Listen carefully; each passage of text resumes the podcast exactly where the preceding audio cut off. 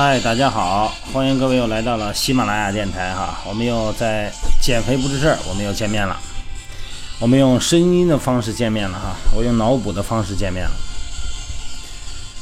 之前我们说的，我们推举两位朋友哈，两位我们减肥不是事儿的朋友来进行在线上，在我们的期待下完成的减肥训练。那么今天呢？应该就是开始了哈。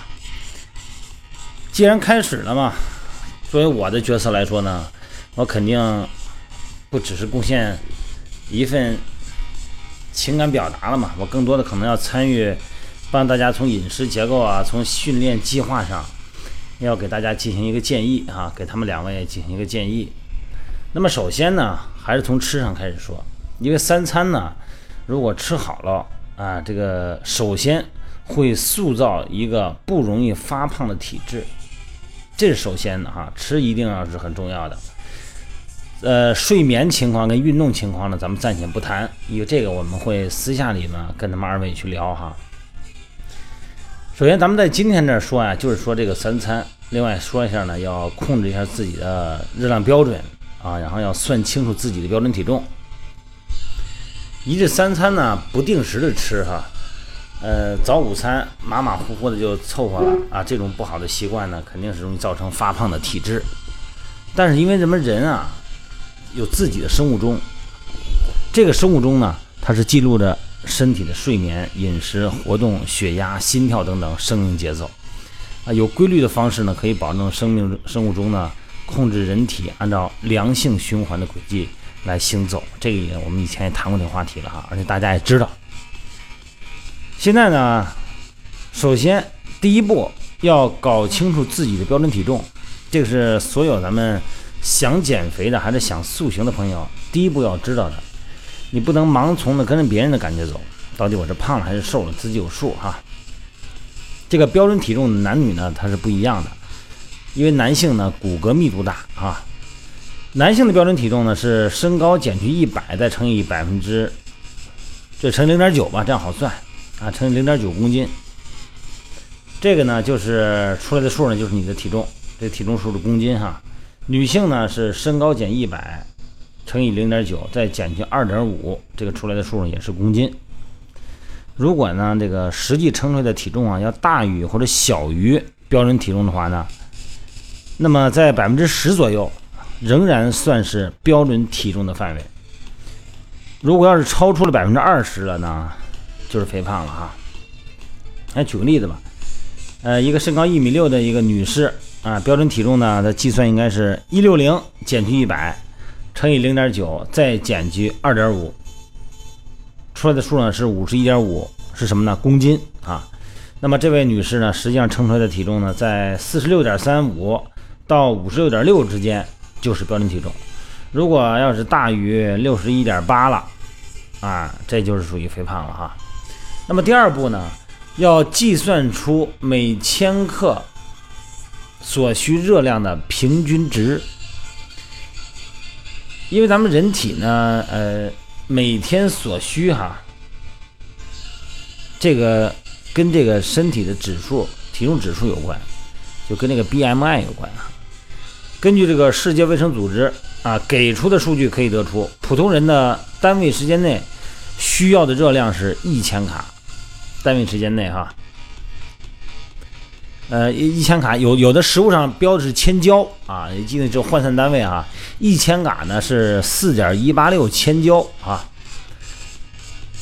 这个千卡呢，咱们说的有时候有说大卡的哈，这个大卡就是千卡。咱举个例子吧，一个体重六十公斤的成年人，每天每天什么意思？就二十四小时哈。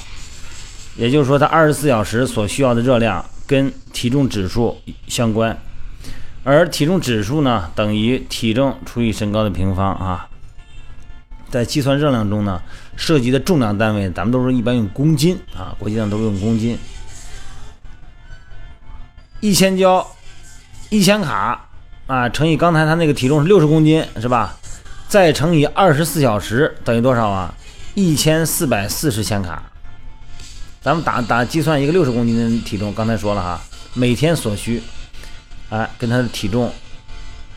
那么如果要是用焦耳呢，用千焦做单位的话呢，就是换算就等于是，呃，六千零二十多千焦，大概是啊。每天每千克体重将需要二十四千卡的热量，一天二十四小时，咱们这么算哈，然后再乘以你的体重，公斤啊，不是斤。但是因为人体的体型有差异，工作环境有区别，运动量不一样。而且呢，每天每千克体重所需要的热量值它也不一样，你体重含量、身体成分也不一样，所以呢，维持身体的基本需求的热量呢，实际上呢是因人而异，要根据你的年龄、你的工作情况、你的这个环境温度等等哈。那么第三步呢，就是要计算出每天的热量需求，按照身体的活动程度不同啊，你不能千篇一律。啊，咱们经常运动的人就不行啊，你热量不能太低。热量的计算方法呢也不一样，每天每千克体重需要的热量值呢会在二十五到三十五千卡之间。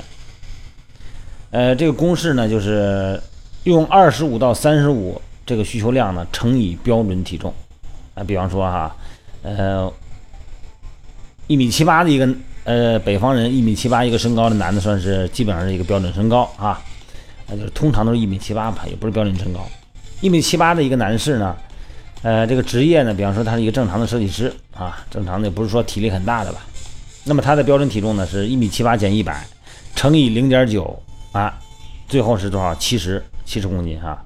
那么他所需要的热量呢，就是二十五到三十五千卡乘以七十点二，就乘以它的标准体重，等于多少呢？就是一千五百多，一千七百五。啊，到两千五左右，它是需要这个热量。所以说，人的身高和他的体重和他的这个所需消耗成正相关。咱们中国营养学会啊，建议一一天三餐哈，比例的分配哈，就是早上起来呢，占全天总热量的百分之三十左右，中午呢占百分之四十左右，晚上呢。也占百分之三十左右，三比四比三，是吧？我经常跟朋友们这样说。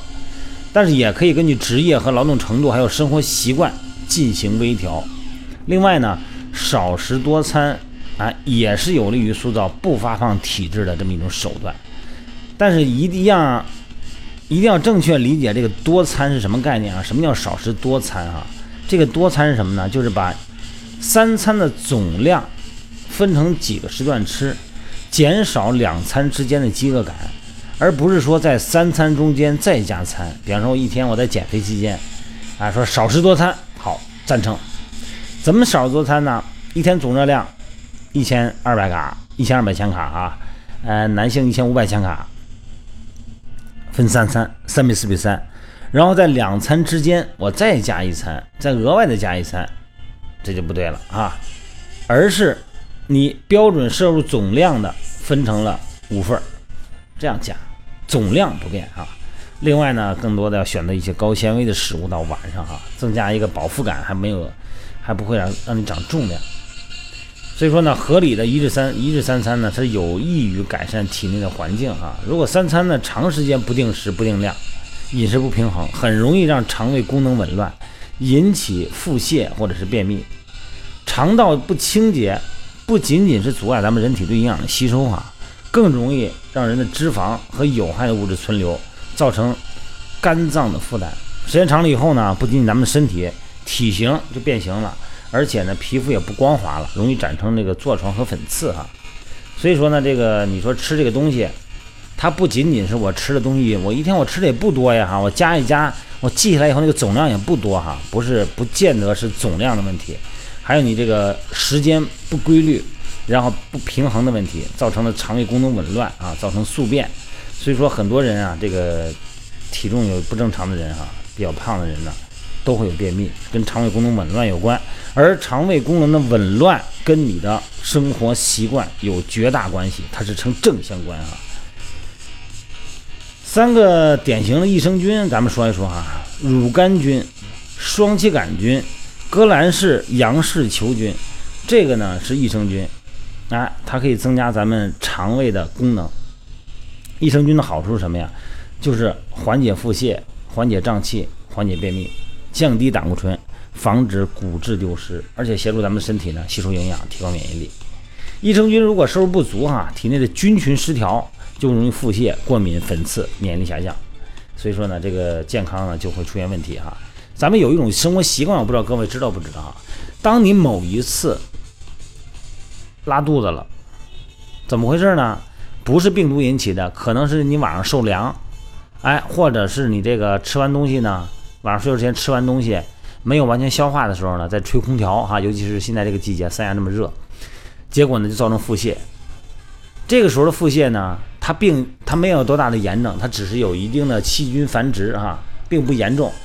但是你一开始你检查的时候呢，它这个检查大便的时候呢，它是有麻烦的哈，是有一些那个呃细菌的。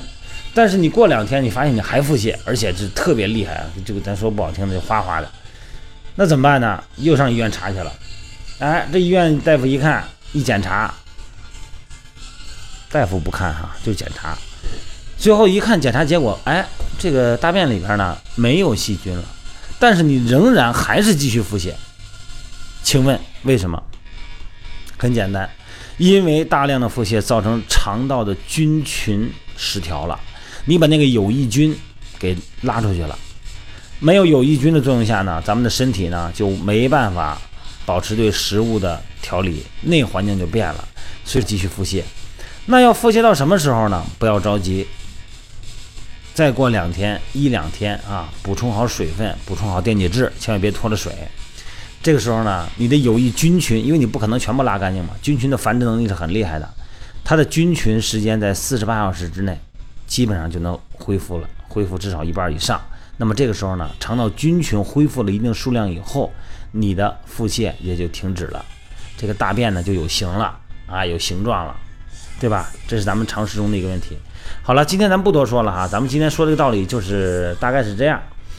说的主要的意思呢，在咱们进行减肥之前，一定要学会评定体重，学会呢给自己计算热量摄入的方式啊。然后这样的话呢，咱们才能真正的实现真正的控制减肥，好吧？今天不多说了啊，还是早点休息。咱们祝各位晚安，各位拜拜，各位再见，晚安啊。